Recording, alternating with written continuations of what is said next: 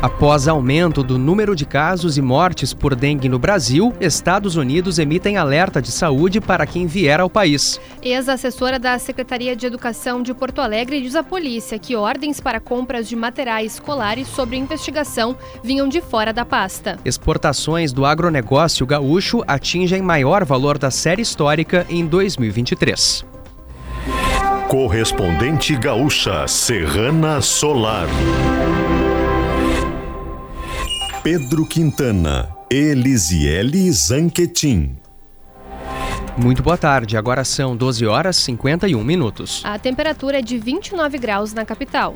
O Centro de Controle e Prevenção de Doenças dos Estados Unidos emitiu um alerta de saúde para viagens ao Brasil devido à dengue. O comunicado também orienta cidadãos norte-americanos que forem viajar ao país a tomarem medidas preventivas quanto à febre oropouche, que teve aumento de casos registrados nos últimos dias nos estados do Amazonas e Acre.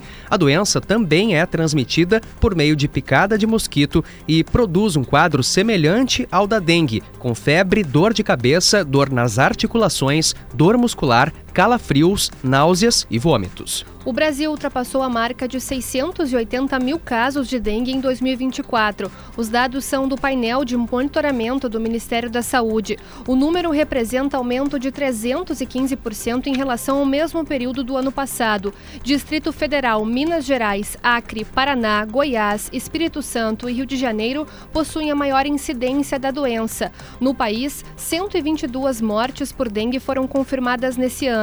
456 ainda ainda estão em investigação. O prefeito de Tenente Portela, no noroeste do estado, está em Brasília para encontro com integrantes do Ministério da Saúde após a confirmação da terceira morte por dengue no município.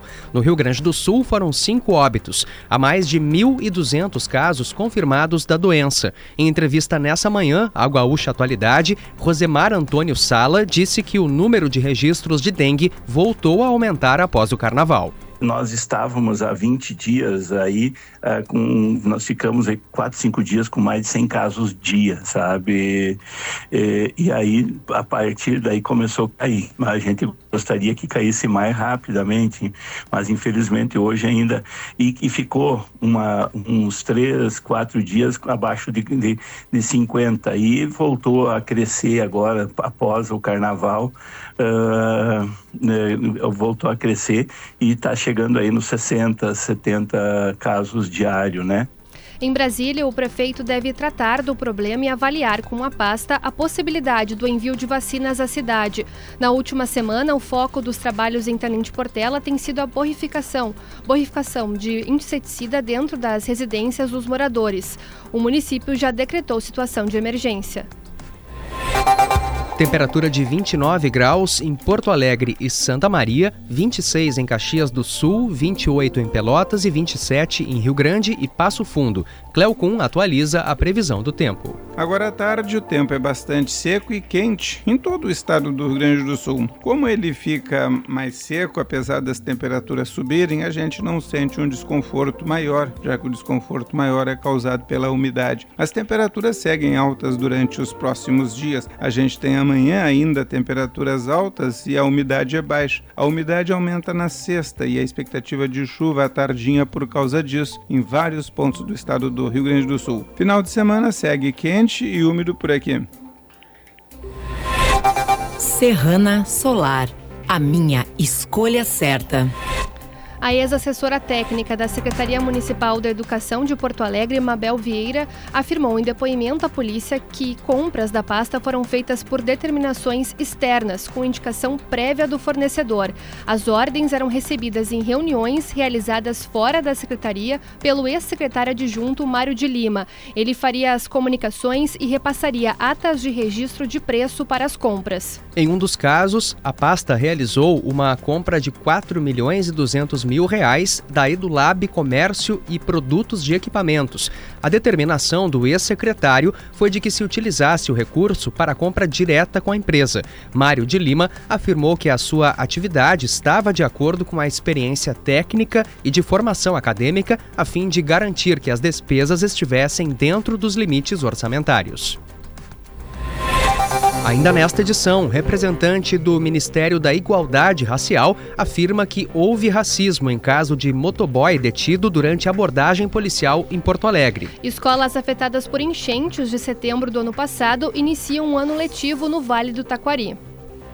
Faça o investimento certo para este verão, com os melhores instaladores solares do estado. Escolha Sistema Fotovoltaico com a distribuidora Serrana Solar. Um representante da CE Equatorial apresentou nesta manhã o plano de contingência a deputados estaduais após cobranças envolvendo a qualidade de atendimento. Durante a apresentação na Assembleia Legislativa, o diretor-presidente da companhia, Riberto Barbarena, afirmou que não faltam investimentos no Rio Grande do Sul e que o grupo está aplicando recursos necessários. Também afirmou que a Equatorial assumiu a concessão com uma série de problemas estruturais. A reunião também reúne Ministério Público, PROCON e outras entidades. A secretária executiva do Ministério da Igualdade Racial afirmou hoje que houve racismo no caso do motoboy negro detido em abordagem da Brigada Militar em Porto Alegre na última semana. A declaração de Roberta Eugênio, número 2 da pasta, foi dada em audiência na Comissão de Cidadania e Direitos Humanos da Assembleia Legislativa. Segundo ela, o caso envolvendo Everton Henrique ganhou repercussão por ter sido filmado, mas a situação é recorrente com a população negra. A comissão também debateu a implantação de câmeras corporais em policiais no Rio Grande do Sul. Escolas afetadas pelas enchentes de setembro iniciaram o um ano letivo nessa manhã. Em Estrela, 4 mil crianças e adolescentes voltaram às aulas. A cidade foi uma das mais atingidas pela enchente do ano passado. Sete instituições de ensino foram danificadas e as escolas ainda enfrentam desafios na recuperação dos estragos. Agora em Porto Alegre, 29 graus, meio-dia e 57 minutos. Serviço. Moradores do bairro Nonoai, na zona sul de Porto Alegre, estão sem água há quase 24 horas. A estação de bombeamento de água tratada Nonoai está paralisada devido a um registro que quebrou durante um serviço que ocorria ontem. Toda a região está desabastecida e a previsão do DEMAI é que a normalização ocorra no início da noite de hoje. A sede da antiga empresa porto-alegrense de turismo, a Epatur, vai ser vendida pela Prefeitura de Porto Alegre. O imóvel, avaliado em 13 milhões de reais, fica localizado no bairro Cidade Baixa. No mesmo leilão, também deverá estar o prédio da antiga Secretaria Municipal de Obras e Aviação. O edital será publicado assim que a Prefeitura conseguir reverter a suspensão de venda do imóvel na Justiça. Boa notícia.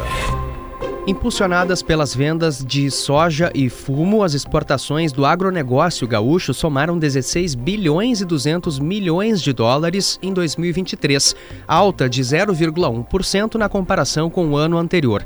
O resultado é, pelo terceiro ano seguido, o maior valor nominal da série histórica iniciada em 1997 e representa 72,7% das exportações totais do estado no ano.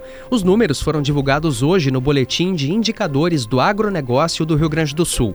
Entre os principais destinos das exportações do agronegócio gaúcho, a China foi a responsável por 31,2% do total de vendas em 2023. Em instantes, presidente Lula recebe secretário de Estado norte-americano para discutir acordos bilaterais e eleições na Venezuela.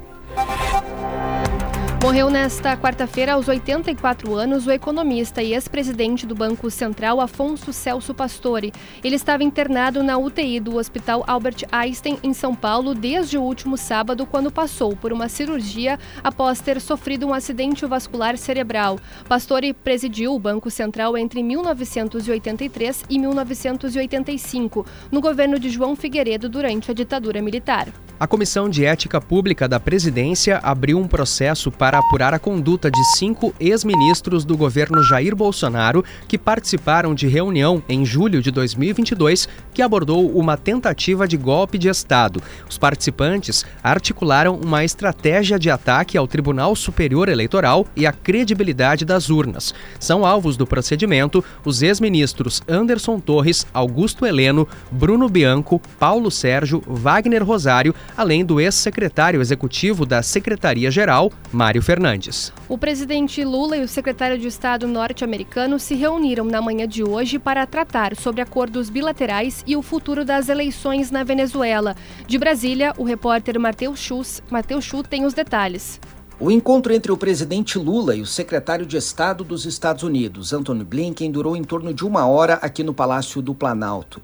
Uma das principais preocupações do governo norte-americano que foi trazida nesta reunião é o futuro das eleições na Venezuela, previstas para ocorrerem até o final do ano, mas que têm sido marcadas por uma série de atitudes autoritárias do regime de Nicolás Maduro, como a proibição de participação de representantes da oposição e uma resistência à permanência de observadores internacionais durante a realização do pleito.